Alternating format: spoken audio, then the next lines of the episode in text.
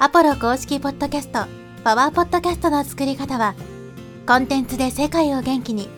ブルーポイントインフォマーケティングの提供でお送りします。はい、えこんにちは、ポロです。今日はですね、リスナーとエンゲージメントを深める方法についてお話していきたいと思います。まあ、このポッドキャストのいいところでもあり、悪いところでもあるのがですね、こう基本的にリスナーと交流ができないということが挙げられます。これはメリットでもあり、デメリットでもあると思うんですね。やっぱりこう、簡単に接触できないからこそ、まあ、権威性が出るというかね。簡単に接触できたらありがたみとかってなくなると思うんですよ。これは以前にも話をしたと思うんですけど、芸能人っていうのはね、普段滅多に会えないからこそ、なんかちょっとね、離れた存在の人みたいな印象が得られるわけであって、もし毎日頻繁に会うような存在だったら、多分そこまでね、相手に対して凄さみたいなものっていうのも感じなくなるんじゃないかなと思うんですね。YouTube にしろ、まあ、ポッドキャストにしろね。やっぱりこの発信者と聞いてる側にはやっぱりあの心理的な距離みたいなものがあるわけですね。やっぱ発信者っていうのはこう、ね、見てる人からするといつも見てる人とかね、いつも聞いてる人みたいな感じで、まあ、いわゆるプチ芸能人みたいなね、感じになるわけです。だからその牽制が活かせるっていうのは、相手が簡単にこっちにね、接触できないっていうところがあるわけですね。でも逆に言うと、そのね、それもデメリットに働くことがあって、やっぱり一方通行で情報発信をしないといけないので、まあ相手のリアクションが見れないとかね、コミュニケーションをとって、まあ、ファン化をするとか信頼構築をするっていうのができないわけですね。これ一長一短あるんで、まあ、あの、どっちがいい悪いってはね、ないんですけど、あとはまあ、このポッドキャストはね、その、ある意味そういう交流がほぼないっていうところが、まあすごくやりやすい部分でもあるんですね。っていうのは、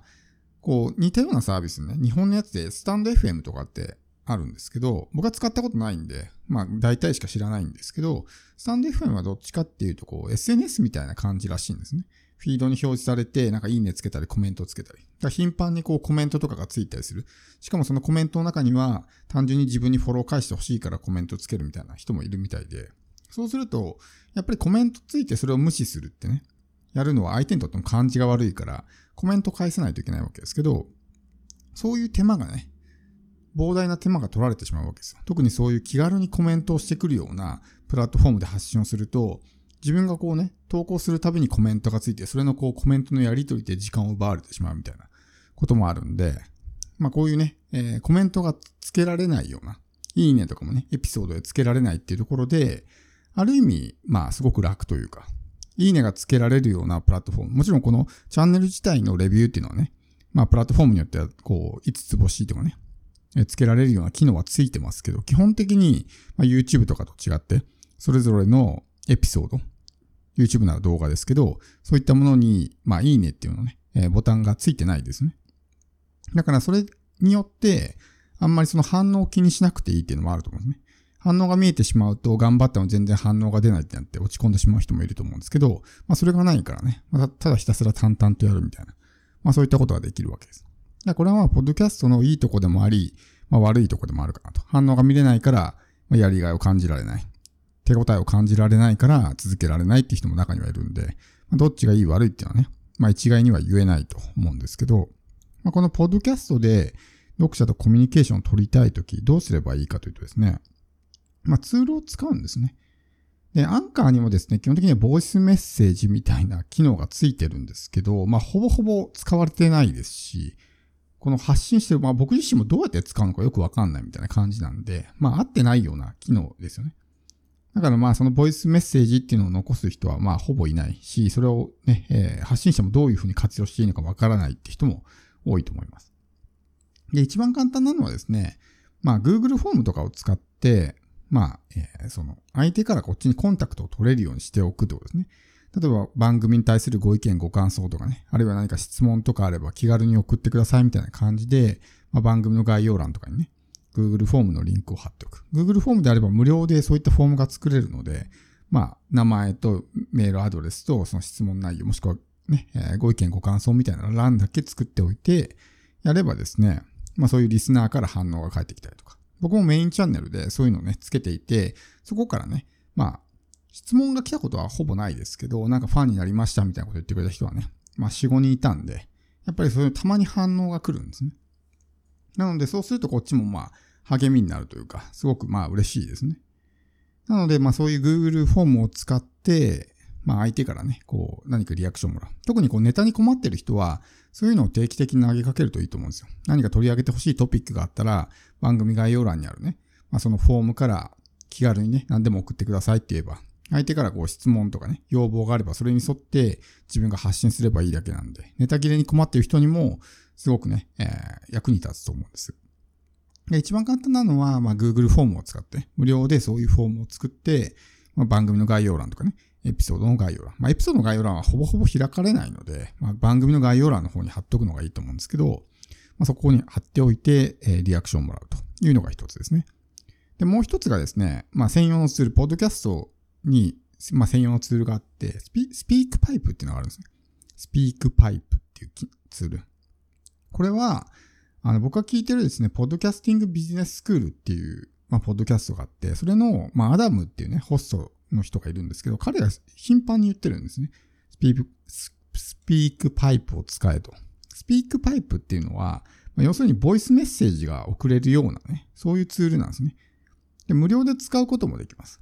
もちろんそのボイスメッセージだけじゃなくて、例えば自分のウェブサイトとかブログに音声を埋め込みたいとき、ポッドキャストだとこういうパブリック向けにね、公開されてしまうんで、そのブログ用とかサイト用にね、音声を収録するって難しいわけですけど、スピークパイプであれば、まあそれ用にね、収録してみたいなこともできますし、まあ一番はその、ボイスメッセージをもらえるっていうところが大きいわけですね。で、アダム自身も彼の番組の中で、そういう自分のリスナーとかね、えまあファンからもらったスピークパイプの声を、まあ公開してるわけですね。番組の冒頭とかに流す場合もあれば、番組の最後の方、例えば質問をもらった場合は番組の冒頭で流して、こうこうこうこうこうです。ね。何々チャンネルの何々です。今回ポッドキャストのこういうことについて聞きたいです。みたいなのを、まあリスナーが吹き込んで、で、それに対してアダムが答えるみたいな感じのことをやってますし、まあファンからのメッセージですね。アダムのポッドキャスティングビジネススクールはすごくいいです。このエピソードのね、300何十何番のこのエピソードが特に気に入ってますみたいな。まあそういう、えー、ボイスメッセージが来た場合は、まあアウトロですね。番組の最後のところで流して、ちょっとまあ自分の宣伝というかね、ファンがいますよみたいなアピールにもなるわけですね。そういうスピークパイプを使って、まあ、えー、音声メッセージをもらうと